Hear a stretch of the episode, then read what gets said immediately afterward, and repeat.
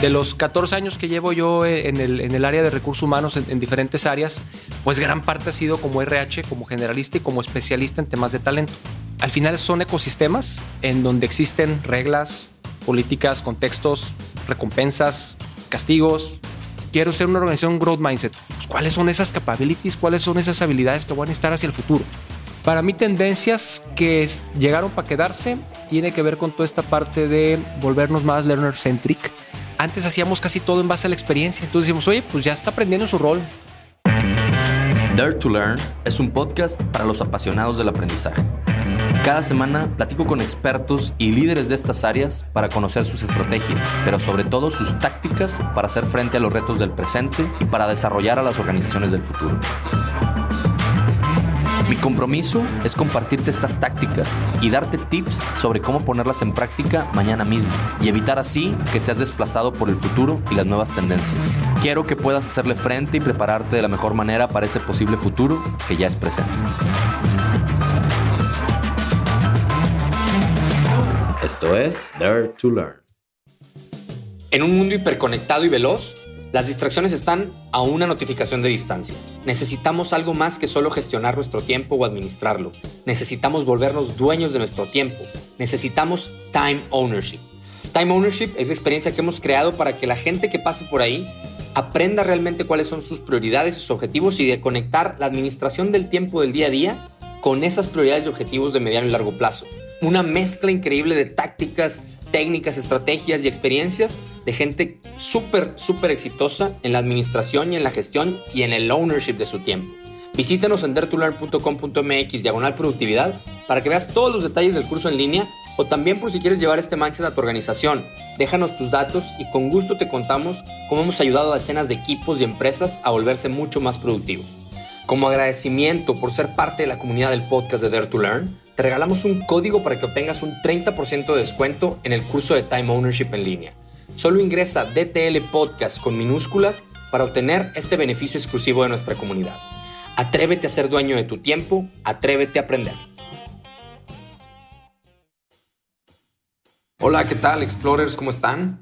Bienvenidos a un episodio más del podcast de Dare to Learn. El día de hoy tenemos a un gran invitado, muy buen amigo y colega, Rodrigo Carretero quien actualmente es el responsable de Learning and Development para PepsiCo eh, para América Latina. Rodrigo tiene más de 12 años de experiencia como profesional de recursos humanos y ha desempeñado posiciones como Talent Manager y HR Business Partner también para PepsiCo. Tuve la fortuna de conocer a Rodrigo el año pasado en un, en un panel que nos invitaron para, para EGADE y sus ideas, la verdad es que súper, súper atinadas, súper sharp. Fue alguien a quien ya inmediatamente hice clic y creo que hay un, un este, Además de, que lo admiro bastante, también hay como un, un rapport muy padre con, con, Rodrigo y lo que está haciendo y lo que quiere lograr para, para la organización, para PepsiCo y en su carrera personal. Y en este caso, Rodrigo, pues claro que nos habló del reposicionamiento, del posicionamiento que debe tener LD en las organizaciones. Él nos platica de cómo él encontró en LD un, un espacio súper, súper interesante que le ha este, llenado de energía su carrera y, cómo eso lo tiene muy satisfecho y también pues cómo se ha clavado, se ve que es un verdadero Learning Explorer, cómo se ha clavado a entenderle mucho más al mundo de L&D, entonces me gusta mucho sus perspectivas, de dónde viene y cómo ve la mezcla de, de L&D con RH y el negocio y hacia dónde va, ¿no? Entonces no se pueden perder de todo lo que nos platicó Rodrigo, por ahí nos echamos un clavadito, un tema que ustedes saben que me gusta, que es el famoso 70-20-10 que me gusta no por las razones que a lo mejor muchos de ustedes creen, sino porque me gusta cuestionarlo y me gusta pensar que hay este, perspectivas y maneras de verlo y, y nos metimos por ahí. Y bueno, los dejo con Rodrigo y sus muchos, muchos insights que nos dejó en esta conversación. Gracias por estar aquí. Como siempre, atrévanse a aprender. Dare to learn. ¿Qué tal? ¿Cómo están? Aquí estoy con un gran amigo y colega, Rodrigo Carretero. ¿Cómo estás, Rodrigo? Muy bien, muchas gracias por la invitación, mi estimado. Hombre, bienvenido al podcast de Ertulan. Dicen por allá todo, ¿qué? A todo pavo le llega su Navidad. ya nos tocaba. Merry Christmas, entonces. este... Espero que no salga esta Navidad. No, no, no, no, no tiene nada que ver con la fecha, pero sí, este, buenísimo. Gracias por estar aquí y bienvenido a la tercera temporada del podcast de Ertulan. Oye, Rodrigo, eh, una pregunta vamos a hablar mucho acerca del tema del aprendizaje, obviamente, y de tu experiencia, pero algo con lo que me gusta empezar siempre es Hablando de aprendizaje, que es algo que tú crees que tienes muy claro y que no necesariamente otras personas lo tienen claro respecto al tema del aprendizaje. Yo creo que tiene que ver con la, con la motivación que la gente tiene para aprender. Es decir, yo creo que la gente no aprende porque, es, es una que me gusta, la gente no aprende porque no sabe todo lo que no sabe. Ok. O sea, ok. fíjate, cuando yo, por ejemplo, que tengo hijos, ¿verdad? Este, se enferma mi hija, pues a veces ya es de noche, lo primero que hago es que agarro el, el teléfono y, y investigo, aprendo, y trae síntomas. A veces no es lo mejor, ¿verdad? Pero cuando uno trae su propia motivación para buscar, para aprender algo, lo hace.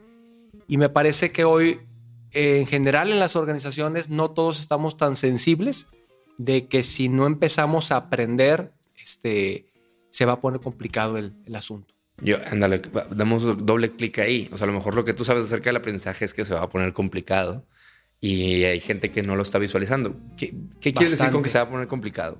Bastante, pues mira, este, Sí, yo platicamos mucho de eso en los chats en los que Sí, estamos, sí, pero sí. No, no, no, mira, y, y yo, y yo sé que eres un experto, pero, pero también te platico un poco lo que estoy viendo desde mi industria. Eh, en, en el rol en que estoy hoy en día de, de Learning and Development para Latinoamérica, eh, pues me toca hacer mucha investigación ¿no? por los programas que hacemos. Y bueno, pues ahí la verdad, infinidad de data, infinidad de data. Este, te podría dar mil fuentes, ¿verdad? Este, te doy la del, la del Foro Económico Mundial, ¿verdad? En donde nos dice que entre el 25% de los puestos van a desaparecer o los va a empezar a hacer la tecnología. El 27 van a seguir existiendo, pero se hacen diferentes. En resumen, como un 52% de los puestos van a ser completamente nuevos y diferentes. ¿en cuánto tiempo? Eh, ¿En cuánto tiempo decía ahí? Antes, de, antes del 2030. Sí, sí, sí, sí, exactamente. Es un horizonte de tiempo de 7, de 7 8 años. ¿verdad? Entonces, en ese sentido, este, hay, hay por ahí otro dato que el promedio de las universidades están 20, 25 años atrás. Un 30, solamente un 36% de las organizaciones están tomando cartas en el asunto para cerrar ese, ese gap, ¿verdad? Porque al final, tú lo sabes, la tecnología ya nos cambió la forma de hacer negocios. Y entonces ese gap pues, hoy en día está ahí, ¿verdad? Eh, y, la, y la forma de entrarle eh, es a través del aprendizaje. Y principalmente diría yo del autoaprendizaje. Buenísimo.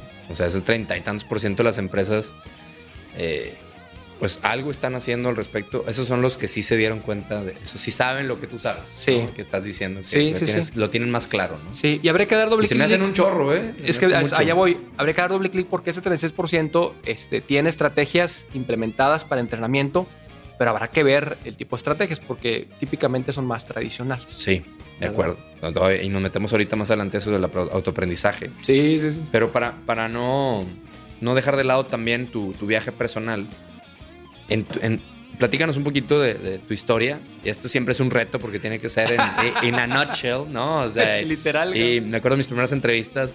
Yo también, sin, sin, sin esa noción de cuidar el tiempo, nos tardamos media hora nomás en esto y está. no. Ya, ya habrá tiempo de platicarle a la audiencia más acerca de nosotros, pero ¿cuáles son esos milestones que ahorita podrías decir que son parte de tu historia crítica? O sea, son críticos en tu historia y si tienen, Sí. los puedes conectar con temas de aprendizaje. Claro, fíjate. eh, yo me considero un, un poquito, de- déjame usar la palabra, como, como un outsider en todo este tema de, de aprendizaje y de entrenamiento, porque de los 14 años que llevo yo en el, en el área de recursos humanos en, en diferentes áreas, pues gran parte ha sido como RH, como generalista y como especialista en temas de talento. Ok. ¿verdad? Eh, yo llegué al área de entrenamiento y desarrollo hace como dos años y medio aproximadamente, principalmente porque era un área la cual yo no había tenido la oportunidad de, de manejar y bueno, pues yo estaba como que robusteciendo, ¿verdad? Eh, hacia atrás, bueno, pues me ha tocado llevar roles de HR Business Partners en prácticamente en toda la cadena de suministro y llevar áreas como planeación y desarrollo, roles de desarrollo organizacional, change management, diseño de organización. Este, y sin embargo, hace dos años y medio que empecé a entrar a toda esta, déjame llamarlo vorágine, realmente me sorprendió. O sea, me sorprendió el momento que estamos viviendo en temas, en temas de learning y de aprendizaje. Para muestra basta un botón, ¿eh? En, en- algunos este, eh, eh, cursos que doy últimamente abro pidiendo a la gente que agarre su celular y que hagan una búsqueda en Google de la palabra talento.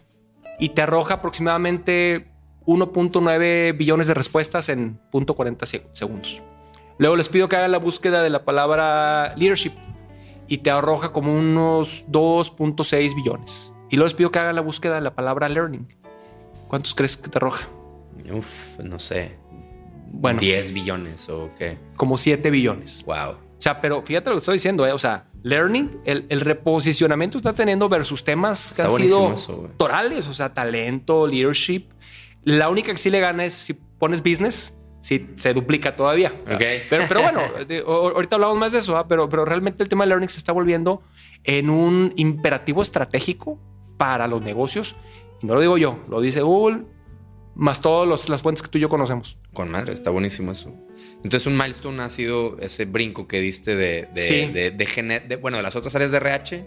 Yo no sabía que tenías tan poquito en, en learning. Tengo Pareces- poco. Pareces tengo un poco. season guy. No, pues porque neta este tema me ha apasionado tanto que me he sumergido en este tema, ¿va? Genial. Pero eh, fíjate que me ha ayudado también a tener, a tener una perspectiva. O sea, yo muchas veces veo ahí como una dicotomía muy marcada. No, no sé si coincidas tú y, y- y la gente en las organizaciones. O sea, la gente de, de learning, de training, de capacitación, traen el chip de capacitación y la gente de RH, el, el- el chip de RH. Y como que a veces no se hablan, ¿verdad? Incluso muchas veces la gente de training reporta directamente a la, a la cabeza de la, de la operación, gran de la mayoría, planta, no la necesariamente a, a Ah, recursos ya. humanos. Sí, sí, sí. A la- O sea, al la negocio, operación. cabrón. Sí. E- Entonces eso a veces es como que, bueno, pues capacitación trae su plan con el director de la, de la operación de la planta y RH trae su estrategia de, de recursos humanos. Entonces, eh, en estos últimos meses, como yo he, podido hablar un poquito, ser bilingüe en ese sentido, pues he, empezado a entender esas conexiones que nos están haciendo falta. Desde la arena de, learning y desde la arena de un- una agenda, una estrategia de talento general. Voy a- aprovechar porque creo que eso es un tema muy interesante para y de mucho, mucha este, expectativa para mucha gente. Vámonos directo a eso. O sea, ¿cuál- ¿cuáles son, o sea, cuáles has visto que son las, las faltas de lenguaje más claras y, Sí. y qué, qué has podido hacer o, o, o qué, o qué quieres hacer, que crees que va a funcionar para empezar a hablar el mismo idioma? O sea, ¿dónde están? las- ya sabes, o sea, si los pusieras así, las desconexiones y, y- y cómo conectarlas, porque es, es algo que pasa en la gran mayoría de las organizaciones. O sea, totalmente Claro. de acuerdo. Parecen dos idiomas distintos. Sí. Mira, eh, de- déjame empezar por, por- por decirte, eh, una organización, eh, yo hago mucho la, la analogía con, con un hogar. O sea. Al final son ecosistemas en donde existen reglas, ¿verdad? Políticas, contextos, recompensas, castigos, a veces en, la, en, el, en el hogar más que en las organizaciones, ¿verdad? Este, pero entonces eh, te- tenemos que ser capaces de setear ese contexto y ese framework de una manera integrada, ¿verdad? Entonces, cuando te hablo de que veo como que esa dicotomía entre, eh, entre training y recursos humanos es eh, training va y hace su DNC, Y normalmente no la muestra o no la construye o no la integra con la estrategia de recursos humanos Y de talento. y de talento, por supuesto. Y a la vez, recursos humanos hace todo su talent review, incluso organizaciones más avanzadas hacen algo que se llama el Strategic Workforce Planning. ¿Y en qué momento eso alimenta las DNCs? Está cañón, eso está cañón. En ninguno. O sea, y ambos están invirtiendo tiempo, recursos de la compañía ¿no? Y salen con planes diferentes. Hasta que de pronto algún cliente, algún líder del negocio dice, oye, pero eso ya me lo había presentado alguien, me lo presentó alguien, me lo... Ah, oye, ¿por qué no se habla? O sea, el mismo negocio a veces nos tiene que poner a hablar, sí. ¿verdad? Entonces, este, volviendo un poquito a- al tema que te llamaba, pero, pero- pero que te explicaba del ecosistema, tenemos que ser capaces de eh, alinear procesos, organización, sistemas, todo a través de la perspectiva, déjame decirte, de, de training. O sea, Ok. Fíjate, si tú dices, oye, este, queremos tener un- una organización más enfocada hacia, hacia el growth mindset, ¿qué es lo que típicamente hacemos en las organizaciones? Pues un curso de Growth Minds. Exactamente. ¿No? Sí, no, o, o te traes el mejor tipo ¿va? de, Bien. este, de growth mindset. ¿va? Pero estamos dejado al- dejando al lado los procesos. Mm. A ver, desde la parte de procesos, sobre todo de recursos humanos, ¿verdad? En la parte de planeación, oye, ok, quiero ser una organización growth mindset. A ver, pues cuáles son esas capabilities, cuáles son esas habilidades que van a estar hacia el futuro, desde la parte de planeación. En la Sí. parte de atracción, Talento, talento. ¿Cómo le acquisition. hago para atraer esas habilidades y capabilities estoy diciendo que van a ser importantes en el futuro? Y también a, a- a veces digo, parece la caja negra, ¿verdad? pero no lo es. O sea, ¿cómo traduces un capability? Te voy a poner el ejemplo del digital, del digital mindset o el digital, como lo quieras llamar, digitalization. ¿Cómo lo traduces a puestos? A puestos clave. Entonces, e-commerce puede ser un ejemplo de un puesto. Sí. ¿verdad? Pero, pero, pero te fijas que se necesita tener ese mindset de cómo cruzo todos mis procesos de, de- de recursos humanos, al menos, y hay otros procesos de negocio también, ¿verdad? Para, para, para tratar, oye, el tema de recompensa. Hacemos posadas, hacemos premios, hacemos este, bonos, hacemos todo. ¿Y en qué momento estás tú incentivando los comportamientos de growth mindset? Sí. A través de hacer recompensas. Sí, sí, sí. O sea, no siempre. Pocas veces lo ligamos. Muy, muy de acuerdo. Muy de acuerdo. O sea, yo vengo de un par de organizaciones, sobre todo en la, última en la que estuve también, que buscábamos a través de reestructuras de las áreas de RH conectarnos, pero no, no, no tengo la respuesta, ¿eh? pero sí sé que es un pain de. o sea, los de Talent Acquisition tienen su drive, los de Workforce Planning tienen sus milestones. Y, todos hablamos de capabilities y todos decimos lo que creemos que es. Y yo creo que lo mío es la panacea y tú también. Y pues bueno, vamos a darle, ¿no? Y desgraciadamente el negocio eh, lo nota, nota esa desarticulación. Claro. O sea, los líderes de negocio notan, como tú dices, esto ya me lo había dicho. O esto que me estás diciendo, ¿por qué no me lo ¿por qué me dice otra cosa el, business partner de RH? ¿no? O sea, está bien interesante. Ahora, cuando tú hablas de ¿Hay, ¿Hay soluciones? O sea, no sé. Ajá. Vaya, vamos, cuando hablamos de un capability, que está tan de moda, ¿verdad? que antes, hace años las llamábamos las, ¿cómo le llamamos? Las este, ventajas competitivas. Sí, las competencias. Sí. sí, tus diferenciadores. Bueno, ahora le llamamos capabilities. Sí, tienes razón. Otra vez, ¿quieres este, desarrollar un capability? Te traes un curso. ¿verdad? Del que quieras, el, agility que está muy de moda. Data Analytics. Data Analytics está también súper de moda, Insights, etcétera.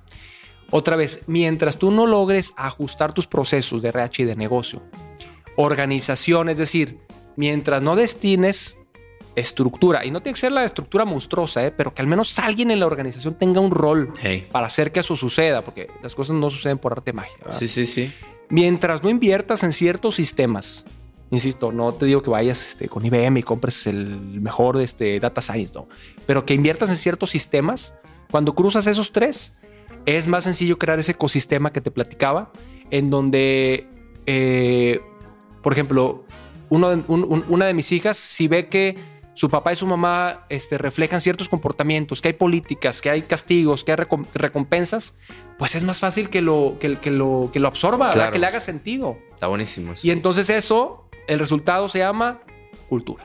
Buenísimo, buenísimo. Me encanta porque además eh, vengo de, platicar con un par de, partners y estuve en la Ciudad de México hace unos días y platicando con el, el director de planeación estratégica de Sura. Ah, sí. Sí, estaba platicando con él. Cosas muy interesantes y hablábamos justamente de, esta parte de, eh, de... Él decía que él te había hecho como una metodología de, gates para que un proyecto se aprobara o no se aprobara. Dice, y el último gate, dice, todavía no encuentro el nombre. Dice, pero le estoy pensando en poner como el, el business as usual gate.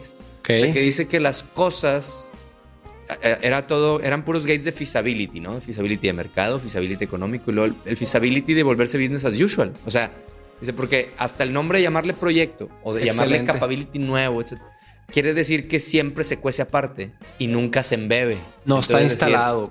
si vas a traer un gran un curso y vas a traer el mejor consultor y va a estar fregón, pero no va, no va a pasar el gate de, de, business as usual. O sea, el gate de business as usual es cuando ya tienes a alguien que se lo va a quedar en la organización, que está dentro de sus responsabilidades de puesto, que lo conectas con las otras áreas. O sea, eso pecamos. Y se traduce, se tiene que traducir en, cultura.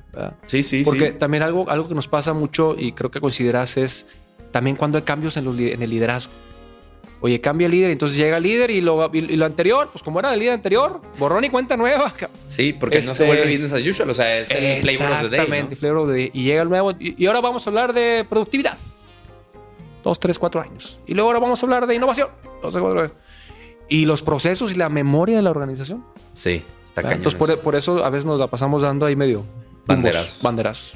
Oye, está muy bien. Y, volviendo un poco a las preguntas que te tengo que hacer, que quiero hacerte, pero a lo mejor se, van a conectar definitivamente, con esto. O sea, ¿qué tendencias estás viendo en el tema del futuro del trabajo que deberíamos estar poniendo la atención ya cañón en las organizaciones? O sea, estamos hablando de capabilities y cuáles no son.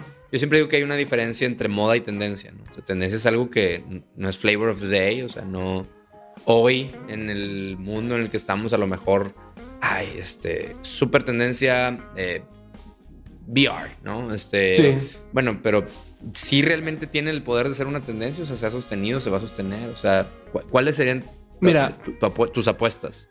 Mira, Yo creo que digo, todo el tema de, tecnología, por supuesto, es este vital, pero las tecnologías se van a seguir transformando y hoy, hoy, es VR, mañana va a ser otra cosa, ¿no? Bueno, ya están hablando de hologramas y, otras cosas.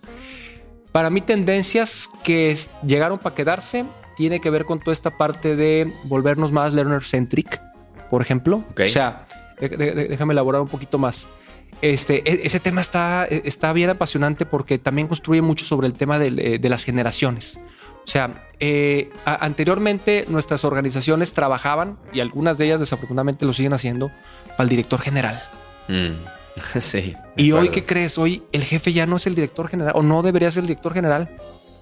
Debería ser tu cliente, tu consumidor, aquel que está dispuesto a pagar por el valor que tú le estás generando, ¿verdad? Y, en, y en, ese sentido, las organizaciones, como las áreas de RH, te tienen que volver customer centric, consumer centric en nuestro caso, learner centric. Sí, employee centric. learner centric. En nuestro caso, estoy de acuerdo. Buenísimo. O sea, ¿qué necesita el learner? Ahora, e, e, eso también eh, me, gusta mucho la referencia con las generaciones porque las generaciones traen un chip bien interesante. Llega retando mucho la jerarquía.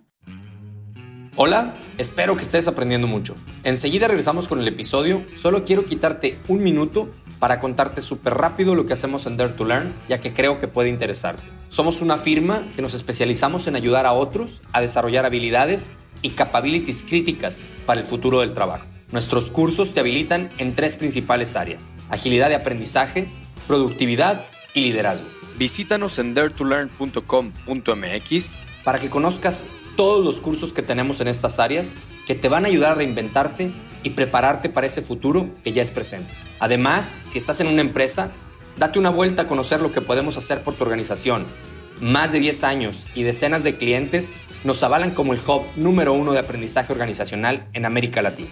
Como agradecimiento por ser parte de la comunidad de Dare to Learn, te regalamos un 30% de descuento en el curso de Time Ownership en línea. Solo ingresa D2L Podcast, todo con mayúsculas, en la página del curso de Time Ownership y obtendrás este beneficio del 30% de descuento exclusivo para nuestra comunidad. Atrévete a ser dueño de tu tiempo, atrévete a aprender. Las puertas cerradas, no más porque eres mi jefe, espérame, o sea, ¿de qué me estás hablando? Y, eso conecta porque eh, en el concepto de customer centric y learner centric, realmente te decía, el jefe ya no es la jerarquía, es el que tiene mayor insight de lo que está pasando con el cliente, de las necesidades, de las preferencias. Y ese puede ser un practicante. Wow. Puede ser un becario, ¿verdad? Pero si ese becario trae una, una, habilidad de saber interpretar data, de sacar insights valiosos, este, si te sabe hacer algoritmos, perdón, pero deberíamos hacerle caso a él en lugar del director general. Ya, está buenísimo. Porque además la competencia ya lo está haciendo. Sí, sí, sí, sí. O sea, es, es la, o sea, una tendencia es el customer centric en todos sus sentidos. O sea, ¿quién es tu cliente? En nuestro caso, los learners. Y si esa persona, tienes una persona que se da cuenta de cómo funcionan las dinámicas de aprendizaje en la compañía, hazle más caso a él que al, a ti y a mí, ¿no? Exactamente, ¿no? Learning, learning guy. y mira, también algo, algo que está que es súper interesante es también este, digo, aunque yo no estuve en learning hace tantos años, pero pues me tocó ser empleado, ¿verdad? Y entonces durante los últimos años también típicamente, no me dejarás mentir, vienen los cursos mandatorios que hay que hacer. Este, y tienes un mes para hacerlos. Este, y, y, además tienes a la, persona de capacitación ahí como atrás de ti, como látigo atrás, atrás de ti, ¿verdad? Entonces, también estamos empezando a migrar mucho más de estos cursos mandatorios que le llamamos más el push a poner sobre la mesa ofertas y plataformas, ¿verdad? Que sean valiosas para la, eh, eso es learner centric. Eso es Learner Center. O sea, pones en el centro al learner. A ver, ¿qué necesita el learner para hacer mejor su trabajo? Para salir afuera y whatever. Este, eh, y también te hablé un poquito del qué. También el cómo. El cómo empieza a ser muy diferente. Estamos empezando a migrar, por ponerte un, ejemplo en el tema de tecnología, de los LMS, ¿verdad? Que bueno, pues eran este, plataformas que fueron muy innovadoras y muy, muy valiosas en su tiempo, a plataformas de, que te hablan más de experiencias. ¿verdad? Los LXPs famosos. Los famosos LXP, ¿verdad? Entonces. Está súper bien ese cambio. Lo decimos tú y yo porque lo vemos en todos los foros donde Sí. estamos, pero volteas a las empresas y es nuevo, nue- es más, o No, sea... el que tiene un no LLMS, eh, tengo un LLMS, Sí, tengo mi universidad virtual, ¿verdad? Sí, o sea... Y, y- y no me malinterprete, o sea, creo que eso, eh, eso es bien importante porque tampoco puedes dar dos brincos. O sea, creo, creo, creo que tuviste que haber empezado por crear cierta cultura del aprendizaje virtual. Nada más que ahora, insisto, vienen las nuevas generaciones, tus clientes están cambiando muy rápido y la dinámica tiene que ser hacia el learner. Y ahí déjame hacer un pushback porque esto lo he platicado seguramente en otro episodio. Disculpen, me escuchas si ya lo habían oído, pero yo, yo sí alguna vez creo que estoy de acuerdo que hay que ir construyendo la cultura, pero creo que luego también para muchos de nosotros es la excusa para no dar un brinco más significativo. ¿A qué me refiero? O sea, tenemos un LMS o tenemos este, no sé, imagínate, puro, pura oferta presencial. Y entonces creemos que el brinco que tenemos Claro. que dar porque así ha sido la historia de los que sabemos, es, ah, pues ahora tengo que tener un LMS. Y a lo mejor ahorita te la podrías brincar, güey. Pero, pero siempre pongo la analogía, en algún lado leí que en algunos países de África no llegó el teléfono de línea fija, güey. O sea, llegó primero el- celular y, y- y, pues sería una locura decir, no, no, que no venga el celular, tráiganse la línea fija porque así es el roadmap. Yo creo que hay algunas cosas que nos tenemos que atrever a decir, bríncate esa parte, güey. Este, Claro. Creo que inclusive leía que el iPhone 11, y sorry a los que tienen iPhone 11 también, este, que, que era un iPhone to skip, que porque el 5G, que no va a soportar el 5G. Entonces, si te compraste el 10, No es y, que tiene que pues ser secuencial, al ¿no? 12, güey, ¿no? O sea, no sé, como que de repente tienes que tomar ciertas decisiones que son bien difíciles luego de el mainstream, eh, que justificarlo porque el mainstream no es ese, ¿no? Pero creo que ahí es donde hay que ser valientes como, como a tomar No, decisiones y, fuertes. ¿no? y- y- y mira, mira, para complementar eso que dices, este, yo, yo, coincido en que puedes ir directamente al, al- al- LXP, pero una plataforma, una herramienta, por más avanzada y tecnológica que sea, jamás te va a crear la cultura y el proceso. O sea, De acuerdo. uno tiene que trabajar antes en la, en la cultura, el proceso, el para qué lo quiero y poner el tool al servicio de. Lo que nos pasa en algunas organizaciones es que aventamos los- las plataformas, etcétera, y pues ya, pues ya la compré. Y que haga el jale, ¿no? Sola. Este, ¿por qué la gente no se está metiendo? Sí, es mucho la gente que, que el, el- el speech de gente que creo que sabe de, de digital transformation, te dice la transformación digital no es de tecnología, güey. Es de gente y mindsets y behaviors. Mindset, Y la- behaviors. La, tecnología es ahí el tip of the spear, ¿no? Exactamente. Buenísimo. Y bueno, ya, ya te metiste un poco a platicarnos, pero ¿qué estar haciendo en, en- en PepsiCo, en tu organización, eh, para qué ha funcionado? ¿Qué está funcionando? ¿Qué, digo, tanto en la TAM como en el, en el holding? Dices, mira, esto ha estado fregón, esto no, esto no nos ha funcionado tanto. Eh, ¿qué, qué, qué nos platicas de eso? Desde que estás ahí o hacia adelante, ¿no? Hacia dónde van. Sí, mira, este, fíjate que mo- mover al- algo que he aprendido en los últimos años es que eh, todas estas empresas más entrepreneur, más scale-ups, han tenido una gran bendición porque nacieron tecnológicas, nacieron con ya con un mindset de growth. Mover a una organización que ha sido tan exitosa tantos años. Bueno, sigue siendo exitosa, ¿verdad? tiene sí. mayoría de, de- tenemos mayoría de mercados en- de participación en casi todos lados.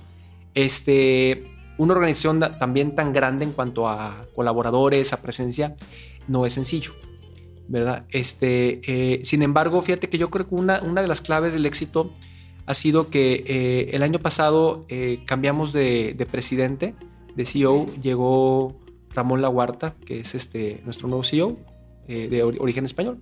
Este, y, y en uno de sus primeros discursos, ¿vas a decir algo? No, que fue que esta, la, la CEO anterior durante Indra. mucho tiempo fue un referente Sí, por de muchas cosas, ¿no? Por supuesto, Indra. sí, sí, sí.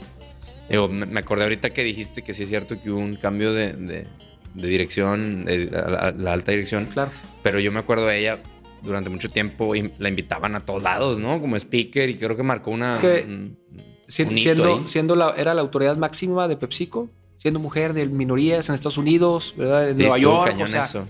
Realmente el liderazgo, el impacto ¿verdad? Que, que además generó este para PepsiCo fue, fue extraordinario. ¿verdad? Buenísimo. Este, eh, ella, ella nos ayudó mucho a empezar a voltear hacia el tema de lifelong learning. por Ok, ejemplo, ¿verdad? ok. Sobre todo hacia sus últimos años. ¿verdad? Este, eh, pero traigo a colación el nuevo CEO porque en sus primeros discursos dijo algo que me encantó.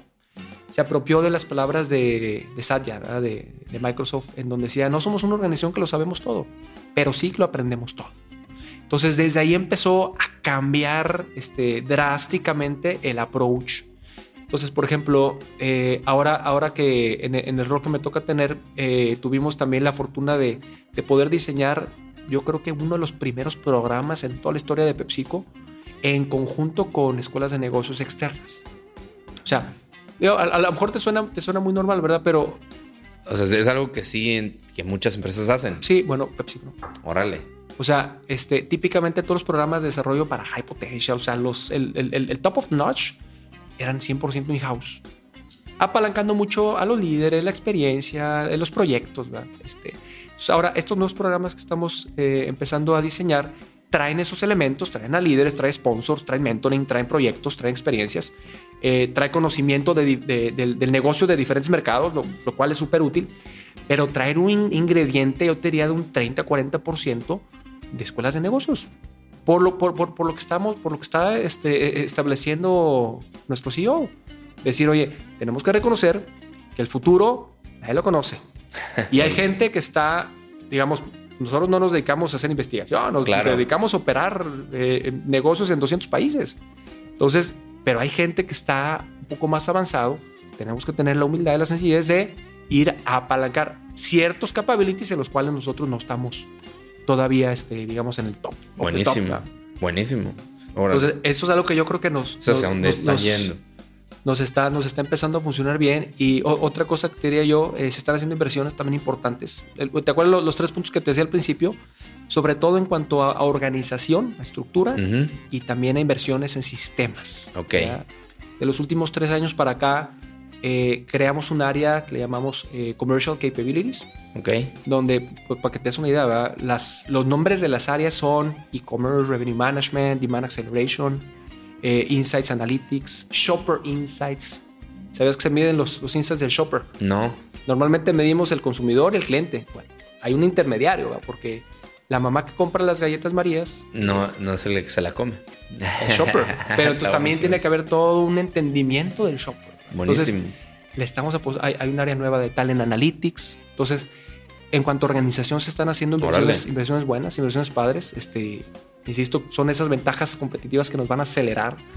Eh, y en el tema de, sistemas, bueno, pues hablábamos hace ratito de, de VR, de algunos LXPs, eh, automatizaciones que se están haciendo, ¿verdad? En, la cadena, en, en el go-to-market, ¿verdad? Entonces, este, que creo, creo, creo que vamos por buen camino. Como, como te decía, siempre una organización tan grande es, es este, complicado, pero cuando el liderazgo está claro de las batallas, eso es lo que te marca toda la diferencia. Y por lo que me dices, eh, están poniendo el, dinero donde está el, discurso. a veces yo, siempre en, las, en las conferencias que doy, cuando sale el tema del aprendizaje y pongo ejemplo, siempre sale el ejemplo de Satya, de Jeff Bezos, de, de, de varios CEOs que le han apostado muy cañón a esto Digo, miren, no va a haber un solo CEO que te diga que el aprendizaje no es importante. Como no te va a decir, nunca un CEO va a decir que la gente no es lo más importante. Pero de decirlo a put your money where your mouth is, o sea, eso es bien diferente. ¿no? Buenísima. Esas, cosas que me estás diciendo tú, sí. Eh, pues si le están invirtiendo esas áreas y, bueno, ahorita igual y si se puede, eh, ahondemos tantito en algunos resultados que tengan a lo mejor ya que puedas visualizar de lo que han logrado con al invertirle esas áreas de de trends y de aprender, pero pues eso, eso dice más que cualquier discurso, ¿no? O sea, yo siempre he dicho, pues los discursos tan padres hasta que dejan de ser discurso, ¿no? y, lo, y, por ejemplo, los entrenamientos hay que seguirlos dando, ¿verdad? Claro. O sea, ahorita, por ejemplo, eh, en, Latinoamérica llevamos ya un par de años haciendo este, un, entrenamiento muy fuerte de awareness en, temas de agility y de growth mindset. Mm. Y te digo de awareness porque en estos temas por ahí hay que empezar. O sea, si tú llegas con una persona sin explicarle por qué y para qué y le quieres martillar un curso de Scrum y de otras metodologías, también lo voy a hacer porque lo tengo que hacer, ¿verdad? Pero cuando empiezas a hablar todos estos temas que llevamos platicando y por qué es importante para ti, y si quieres ahorita hablamos de ese otro concepto, ¿va? Que tiene que ver con lifelong employability. Órale, va, guárdalo ahí porque sí lo quiero platicar. Parking lot. y, y quiero preguntarte, bueno, en este en esta melee de cambios, en las áreas de Learning and Development, o sea, son juez y parte, ¿no? O sea, ¿qué, tienen, ¿qué se tienen que convertir, güey? O sea, ¿cuál, es, ¿cuál es la evolución para darle pelota al futuro del trabajo, poder jugar ahí, ¿qué tiene que estar haciendo un área de Learning and Development? Mira, eh, seguramente estás familiarizado con el famosísimo modelo 70-20-10. Sí. ¿Verdad? Este, ese modelo yo creo que ya no es muy vigente. Eso es, este, digamos... De tu eh, ronco pecho. De mi ronco pecho. Y del ¿verdad? mío. Yo secundo aquí. hey, hey. Este, eh, uno porque lo, lo que platicábamos, ¿no? Como las organizaciones se están moviendo tan, tan rápido, eh, antes hacíamos casi todo en base a la experiencia. Entonces decimos, oye, pues ya está aprendiendo su rol. El famoso learning in the fly, ¿verdad? Learning in the, in- in the job. Y le pones un mentor, ¿verdad? Y le das un poquito de, de formación, este, eh, pues un poquito más teórica, Sí. conceptualona, Con, de información, ajá. ¿verdad? Ahora creo que esto se está, no sé qué porcentaje, ¿verdad? Pero toda esta parte de modelos de, de- de investigación, lo que te platicaba ahorita de escuelas de negocios, está empezando a tomar más peso que, el, que, el, el que, que la gente tiene en sus trabajos del día a día. Mm, Porque acuérdate lo que platicamos al principio. Si tus trabajos del día a día te estoy diciendo que el 50% va a cambiar, pues sería raro este, pensar que mi futuro está en seguir haciendo mi trabajo. Sí, sí, sí, exacto. El foresight se vuelve mucho más crítico. Está cañón eso que acabas de decir, güey. O sea, nos basábamos.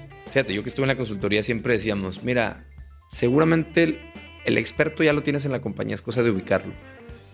Ya no sé si eso está cambiando, a lo mejor no, güey. O sea, a lo mejor Claro. el experto, pues ya no está ahí, a lo mejor, o el experto que cuánto le va a durar ese experto, ¿no? O sea, ser, seguirlo siendo. Mira, en, en- en nuestros, en nuestras compañías, y, y- y te pongo un ejemplo que me gusta mucho. Si hay gente con ciertos skills, por ejemplo, tenemos una chica que es actuaria, Mm, entonces te sabe hacer algoritmos matemáticos.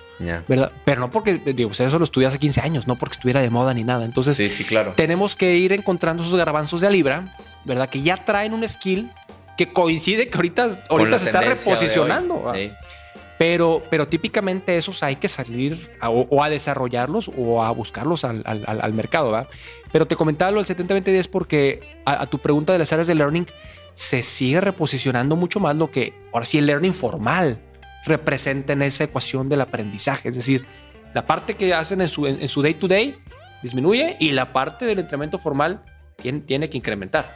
Y eso pues, es un reto enorme porque también implica yo sé que a ti te gusta mucho el término disrupción, ¿verdad? Pero implica que nosotros mismos como Learning and Development hagamos nuestra propia disrupción. Sí, cañón. Oye, está buenísimo ese análisis. Este, paténtalo ahí en algún lado. este, y, y- y no, y no les digas, no les digas, porque luego No, te, pues se ya, te ya, enfrascan ya. en de conversaciones eternas del 70-20-10. Pero Sí, bueno. no lo había pensado. O sea, está buenísimo.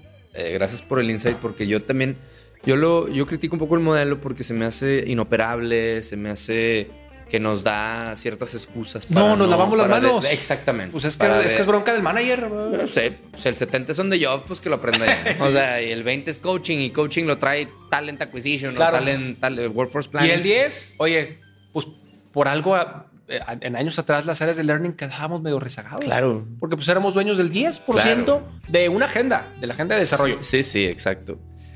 Y, y, me- y- y pareciera contraintuitivo el decir que, ten- o sea, con todo esto de la irrupción de las escuelas y decir, bueno, pero es que ahora la educación formal, otra me preguntaba alguien de que, oye, ¿es mejor, ¿cuál es mejor, la formal o la informal? Todas. To- o sea, todas, todas las necesitan. No son mejores ningunas que otras. Claro. Depende del escenario, pero en este escenario que estás pintando, donde pues ya on the job probablemente no quieras replicarlo tanto tiempo y tantos años, pues por lo menos el 20 y el 10 deberían de estarse comiendo al 70. Exactamente, exactamente. Órale. Entonces, buenísimo. pero está, está bueno, son buenas noticias, pero implican una responsabilidad mayor para las áreas de Learning and Development. Sí. Entonces, nosotros, nosotros mismos necesitamos ser nuestro propio upskill. sí, cañón. Si no, alguien más nos va a venir a hacer disrupción y alguien más, a lo mejor desde fuera del área de Learning, Sí, va, va a traer ofertas de aprendizaje más robustas. de acuerdo. De hecho, muchas de las áreas de, de negocio, este, ellos propios generan sus, sí, sí. claro, ellos generan sus, sus propios modelos de aprendizaje claro. porque nosotros no estamos eh, respondiendo a, la- a las necesidades, al ritmo, a la demanda. ¿va? Ya. Y hay que luego hay que hacer un análisis más profundo de qué significa entonces que el 10 se vuelva más grande, porque te digo, eh, eh, no es un 10 como el que a lo mejor inclusive hoy hemos visto de, de educación formal, quiere decir, vente al curso 8 horas, o sea, es, es- Totalmente. ese 10 que va a significar, ¿no? O sea, es como, como ese, el upskill se ve distinto como hasta ahorita lo hemos visto. Exactamente. Y, y- y bueno, a lo mejor ahí cabe la pregunta de que, cómo se ve una cultura de aprendizaje constante eh, eh, en el futuro, o, si, bueno, en el futuro o en el presente. ¿Qué tenemos que hacer para que sea exitosa esa cultura del aprendizaje? O sea, la que decías tú ahorita, el autodesarrollo. ¿tú, ¿tú, qué ves como elementos que, que deberíamos estarle metiendo? El, primero creo, creo, que te compartí un poquito de eso al, principio, en donde este, tenemos que trabajar mucho en el motivador, eh, en crear una plataforma en llamas. De pronto es un poquito este, polémico el y algunas compañías no quieren hablar mucho de esto abiertamente con, todos sus empleados porque puede generar un poquito ahí de, inquietud. Pero yo creo, yo creo más bien que nos va a generar esa incomodidad sana de decir, oye, me puedo quedar aquí, ¿verdad? Conoces bien a Polo Cedillo. Sí. Tiene una frase que me gusta mucho que dice, ponle nombre al payaso que te va a cargar. sí, no, o sea, buenísimo. Lo dijo pero, en el podcast. Me, sí, claro, claro. cayó bueno, así el balde cañón. Bueno, yo lo escuché en un desayuno de, de Y está buenísimo.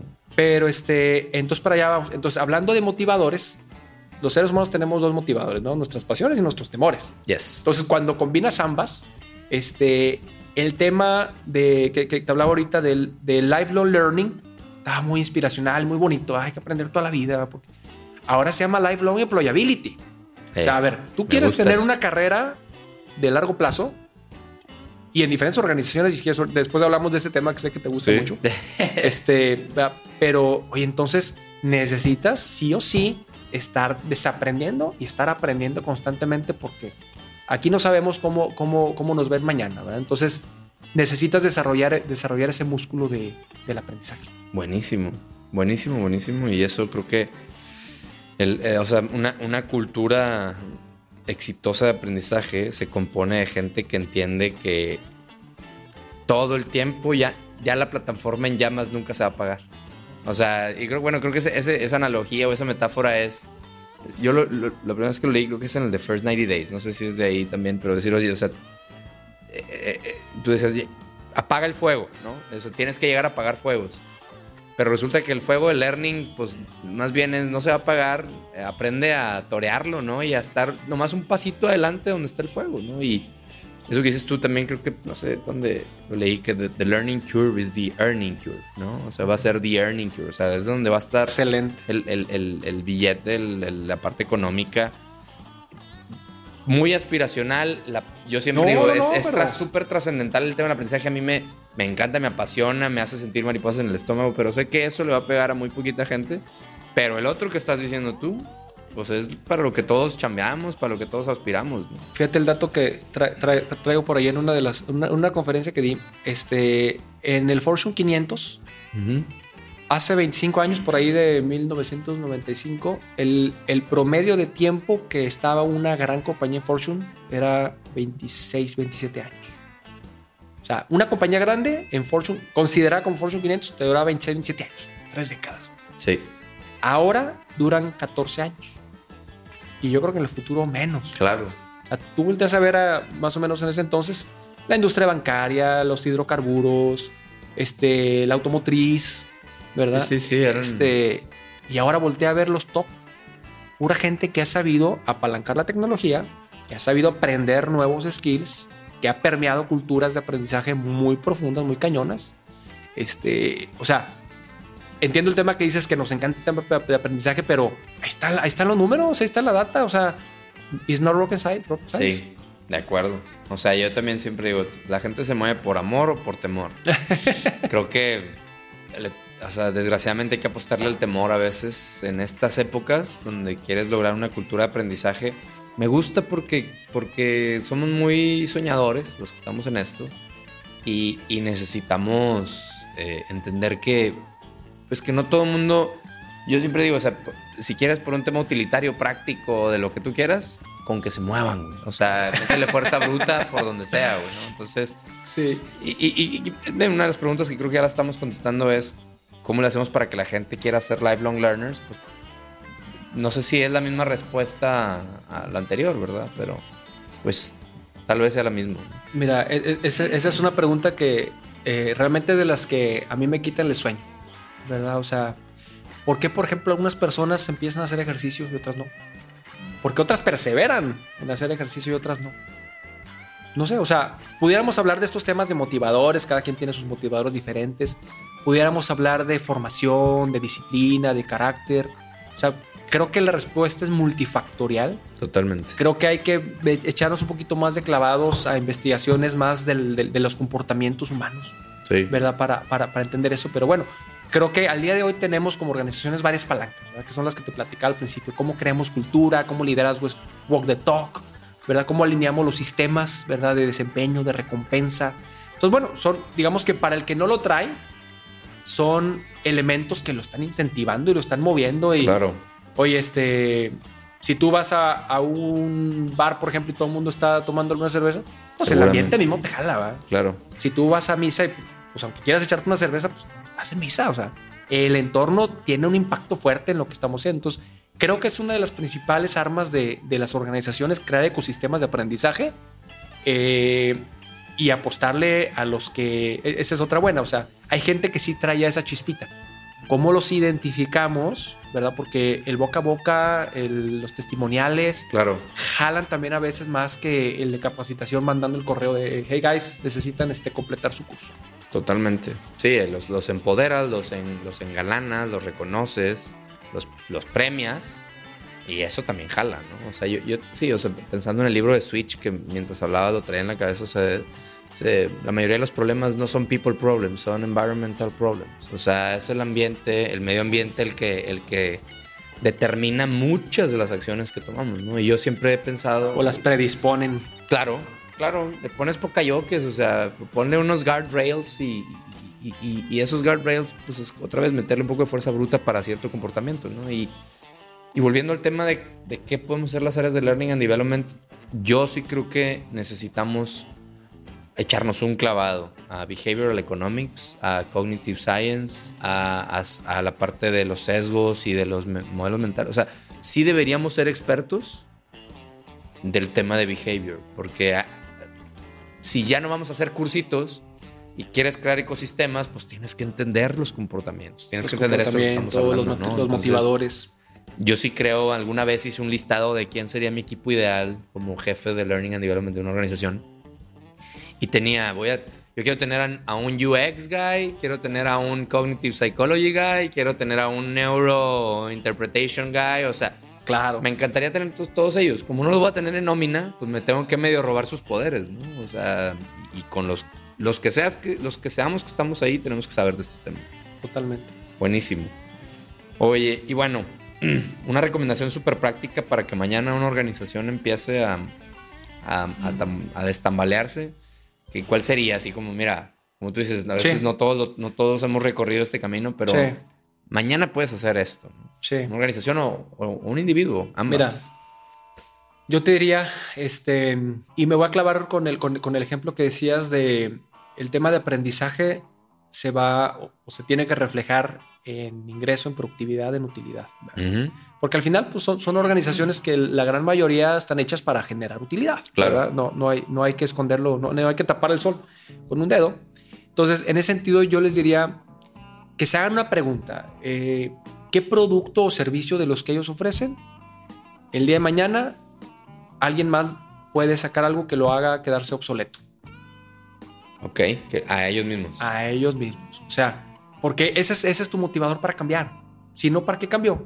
Oye, yo he hablado también con un montón de empresas y me dice, espérame, o sea, tengo dominio, participación, este, clientes, ¿por qué cambiar? Está muy sonado el caso de, de, este, de Nokia, obviamente, ¿verdad? Pero hay, hay, hay, hay una reflexión, un insight que me encanta porque la disrupción en el mercado de los teléfonos, el cual Nokia tenía 60-70% de dominio, mm. no, ni siquiera vino de la industria del teléfono. Vino de otra, vino de otra industria. Sí, de las computadoras. Entonces, o sea, la disrupción te va a caer, ya lo dijo Polo, te va a caer porque te va a caer y no necesariamente de la industria que tú estás monitoreando y tú estás monitoreando a, a tus competidores y todo, te va a caer de otra industria la disrupción. Entonces, qué mejor que hacer tu propia disrupción, ¿verdad? Este, y anticiparte, ¿verdad? Y como profesional también, o sea, tú, tú te comparas contra los Absolutamente. otros de RH y crees que por ahí va a venir el ramalazo y pues, a lo mejor viene de otro lado, ¿no? O sea, otros profesionales de otras áreas, ¿no? Como seguramente pasó con no sé, la gente de datos que se está llevando los mejores puestos de tecnología, ¿no? Por ejemplo. Totalmente. O sea, no sabías que iba a venir por ahí. Y no solo tecnología, ¿eh? Bueno, claro. Cualquier área los van a estar, lo- los, están contratando ya. Buenísimo. Oye, Rodrigo, pues bueno, eh, voy a ir este, haciendo un rapid fire de unas dos, tres, dos, tres preguntitas más. Sí, hombre. Este, ¿cómo aprende Rodrigo? ¿Qué es la, ¿Cuáles son tus técnicas de aprendizaje? Mira, yo por, por semana este, tengo como que un target de comer al menos con dos personas. Ok. Que mm, yo sé que vamos a tener este tipo de pláticas, que Órale. piensan diferente a mí y que vamos a poder rebotar ideas. O sea, fíjate, o sea cada, cada lunes, bueno. ¿En la empresa o salir? Es más, mejor si son fuera. Órale. Mejor si son fuera. Cada lunes este, reviso mi agenda y trato de tener al menos dos espacios, puede ser comidas o cafés, con personas que voy a estar intercambiando ideas. Buenísimo. Así como lo que hicimos ahorita y, y wow, está, está increíble, ¿no? Este, dos, te diría también per- pertenecer a ciertos grupos, que ahorita la tecnología lo favorece mucho, ¿verdad? Claro. Grupos en donde, porque como hay tanta data disponible, eh, cuando alguien te ayuda a hacer curación de eso, uff, uff. Se agradece Sí, cañón. Se ¿verdad? agradece cañón, ¿verdad? Porque Tú lo haces muy bien, por cierto, en los grupos donde estamos. pues de repente cuando se da la oportunidad lo hago y lo comparto porque yo también, digamos que lo, Lo agradeces. lo agradezco mucho. Y tres, te diría yo, este, que a veces, dependiendo de la agenda, se puede, a veces no. Este, trato de diario escuchar algún, alguna cápsula de aprendizaje, algún pedacito podcast. Hay uno muy bueno que se llama Dare to Learn. Ven ahí. Comercial aparte. Buenísimo. Este, no, ¿verdad? podcast, bueno. Hay mucho podcast de futuro trabajo. Jacob, ¿verdad? Creo que hasta lo tuvimos por acá. Sí, sí, sí. Estuvo, estuvo ahí en el podcast y, sí, ye- acabo de comprar el libro, güey. Está buenísimo el Ah, nuevo no. libro de Jacob y, y estoy, a- me acaba de llegar así casi en exclusiva. Y, y sí, güey, o sea, y- yo también hablo mucho de eso, o sea, creo que a veces no queremos verlo, pero realmente la información está, o sea, hay cantidad de casos, ¿no? Que, de gente que está Y- disrumpiendo el trabajo. Y casi todo es gratis. Ey. Porque luego, fíjate, también hay muchas organizaciones.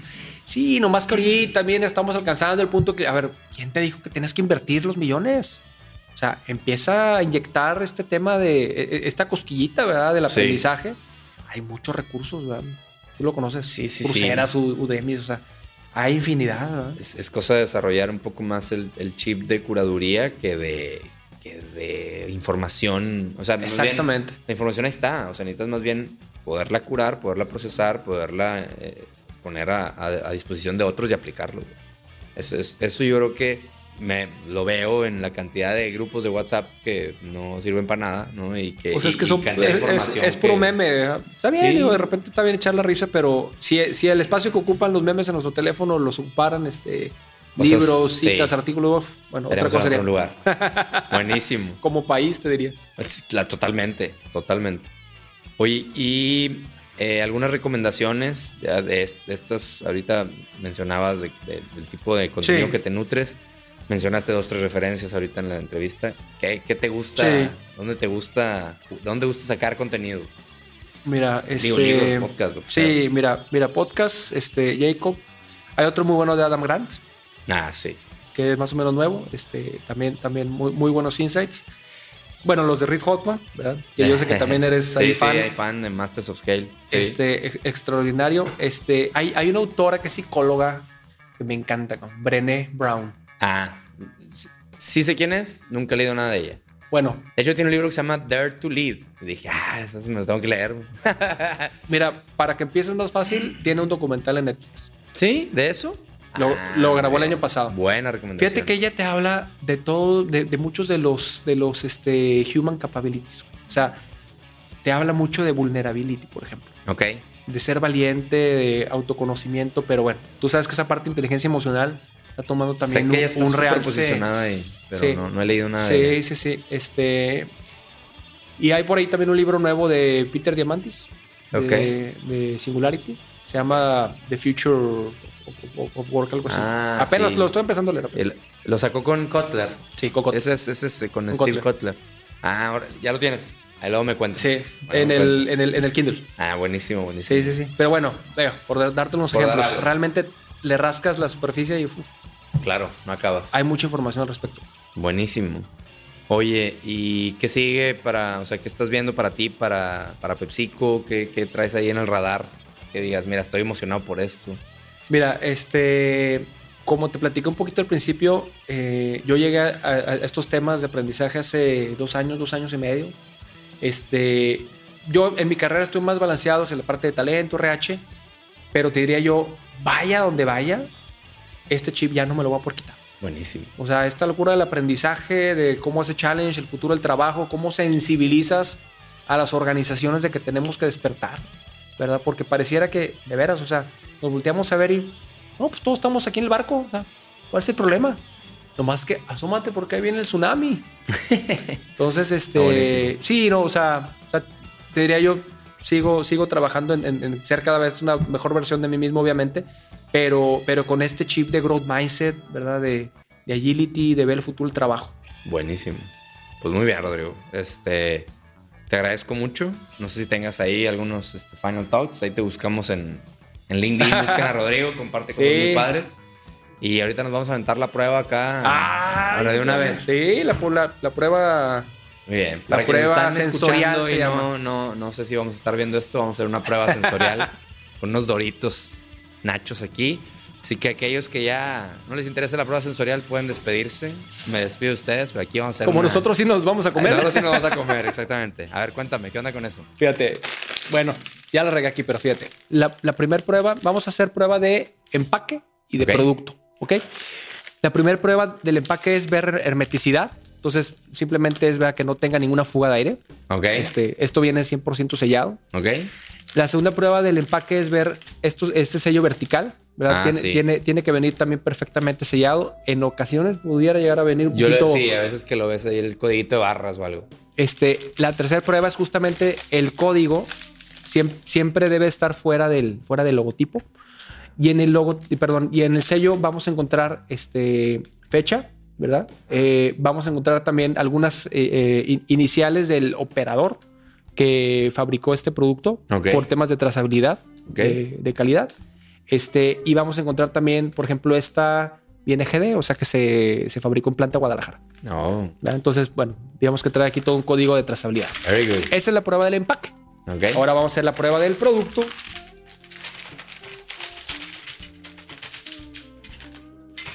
A ver. Ahorita nos ayuda toda la producción a, sí, a, a que nos los acabemos, ¿eh? A mis amigos de Net. Bueno, fíjate, este, normalmente esta prueba se hace eh, al menos dos veces al día, al menos dependiendo de los turnos en las fábricas, porque se hace al inicio cada turno. Entonces, eh, en esta prueba está el operador de la línea eh, con los especialistas de la parte de calidad y, y, con el facilitador de, del área de producción, okay. de producción y de calidad. Se junta un grupo de cinco o seis personas por línea de producción, ¿verdad? Entonces, se hace al inicio de cada turno para evaluar cómo está saliendo el producto. Este, eh, también típicamente deberíamos de tener una que le llamamos la referencia, como un gold standard, ¿verdad? Okay. Para que sea más fácil hacer la comparación, ¿verdad? Entonces tienes aquí una y, y, normalmente todas las fábricas tienen una referencia que está validada por el área de calidad, que así se debe de ver. Okay. Así debe. Okay. Entonces, bueno, de las diferentes pruebas que vamos a hacer, la primera es la prueba de apariencia. Ok. Ok. Lo que vemos en la prueba de apariencia es que eh, eh, primero que nada, bueno, pues que la cobertura de, en, en este caso del el condimento de Nacho esté perfectamente bien balanceada, es decir, que no, que no tengamos espacios en donde falte condimento, ¿verdad? Este, okay. Podemos evaluar también algunas de las, de las burbujas, si tuviera burbujas, si tuviera demasi demasiado aceite, que se vea muy aceitosa, ¿verdad? En este caso, este, se ve, la verdad es que la parte de apariencia se ve, se ve bastante bien. Típicamente lo que hacemos acá es, todos los estamos en la mesa, eh, tenemos que hacer una votación. Ok. ¿Verdad? Entonces, mira, tres, si se quiere acercar, hacemos la votación, ¿eh? eh tres quiere decir que eh, son tantos los defectos que trae que no puede salir al, al mercado. Okay. Dos, este, es que hay que parar línea y hacer ajustes. Uno es que trae un defecto mínimo que digamos que es imperceptible, ¿verdad? Okay. Y cero es que es flawless, o sea, está sin ninguna, ¿verdad? Entonces, si hiciéramos aquí la, la votación, ahí con, con, los drivers que les platiqué en cuanto a apariencia, yo les diría tal vez por la parte de, por la parte de algunas de que trae rotura, probablemente sería un 1 o sería un 0 defectos. Se ve bastante bien la cobertura, no se ve aceitosa, este, se ven de, buenos, de buen tamaño. ¿Sale? Bien buenos. Se ven bien buenos, ya, ya, ya se me antojaron, ¿no? Y ponle un poquito de salsita y vas a ver. Sí, es como cuando hacemos la, las, las catas con Tero Que tarda Ah, como 15 bueno. minutos Sí. en tomarte el primer trago, güey. Ya, Sí. por favor. ya se me antojó. Perdón, pero bueno, No, pues no, ese, ese claro, es el claro. protocolo. No te ¿verdad? creas, no te creas. Bueno, segundo va a ser la parte de la textura. ¿Ok? Entonces, normalmente tomamos una referencia del Gold Standard y tomamos también una y pues le damos una, una, una probadita. ¿eh? Entonces, a ver, fíjate, en la parte de textura lo que tienes que identificar eh, son principalmente dos cosas. Este, uno que tiene el crunch, el famoso crunch, o sea, de- tiene que tronar crunch. Y dos, se tiene que eh, como despedazar rápido. O sea, no deben de quedar mucha, no tienes que dar tantas mordidas, sino que das una mordida y se tiene que, digamos, despedazar rápidamente. Ok. Mm. Se despedazó bastante rápido. Buenísimo. Y el crunch también, también quedó Sonó, bastante. sonó. Entonces, aquí deberemos hacer votación. Una, dos, tres. Cero efectos. Eso. ¿no? Muy bien. Y la última prueba es de sabor. Entonces, también eh, típicamente por eso está el especialista de calidad en donde nos indica los sabores que tú debes de identificar, que en este caso son notas este, de sabor a nacho con jalapeño. Ok. ¿verdad? Digo, los expertos te dicen que la papila gustativa, entonces, pero bueno, como yo era de RH, este, con eso, con eso. con eso basta. Sí, entonces sí, sí. también, pues la prueba de sabor, No eres enólogo de Nacho. No, no sé cómo la se prueba de sabor te eso. diría yo, también completamente bien. Buenísimo. Entonces, bueno, pues aquí están nuestros Doritos Nachos, este, Bien validados sensorialmente, están listos para consumir. Bien. Este, este episodio no es patrocinado directamente por. pero, pero lo estamos haciendo con Pero salió muchísimo bien, gusto. salió, salió bastante bien. Muy, Muy bien, estimado. Buenísimo. Gracias al equipo de producción de Net. Y nos vemos pronto. Muchas gracias a Rod. todos. Sale. Dare to learn, raza.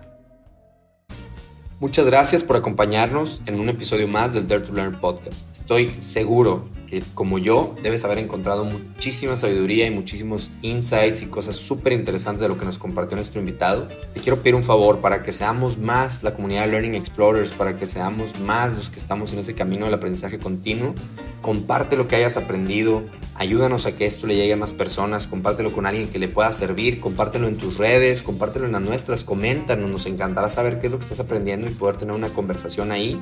Eso es lo que hace que esto gane tracción y que cada vez seamos más este, los, los, los convencidos del poder del aprendizaje, los que no dejamos de aprender todo el tiempo. Te pido que si puedes nos des ahí un, un like, un review en, en- las redes o en- directamente en donde escuches tus podcasts.